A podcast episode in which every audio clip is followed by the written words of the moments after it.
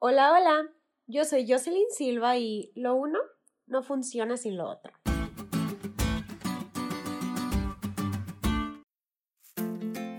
La verdad, la verdad, yo nunca he sido buena para la química. Cuando iba en la preparatoria me gustaban mucho los experimentos que se hacían en esa clase, pero honestamente jamás fui buena. Tenía que esforzarme mucho para sacar buenas notas y aún así mis calificaciones no eran las mejores. Sin embargo, una fórmula que jamás se me olvidó es la del agua. Muy seguramente tú también la conoces, pues me refiero a la tan conocida H2O, que nos dice que para que el agua sea agua, debe estar compuesta por dos partículas de hidrógeno y una de oxígeno. Recuerdo mucho que mi maestra nos explicaba que sin alguno de esos dos elementos el agua no existiría, o sería cualquier otra cosa menos agua.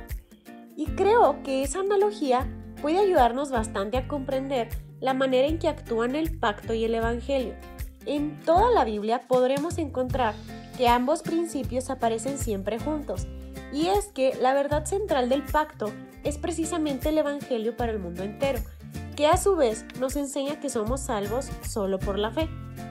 ¿Te das cuenta cómo ambos, el pacto y el Evangelio, actúan en conjunto?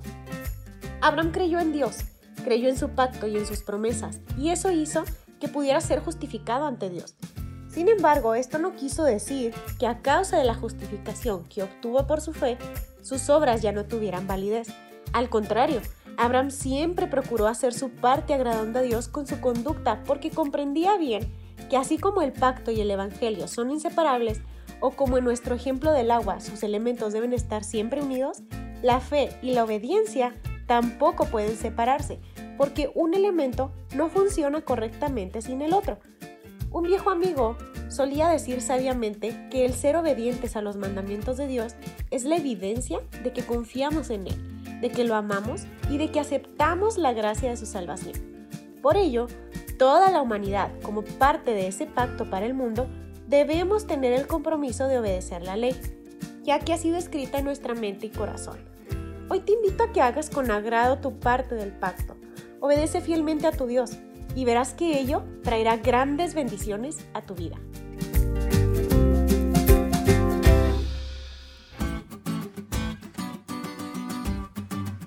¿Te diste cuenta lo cool que estuvo la lección?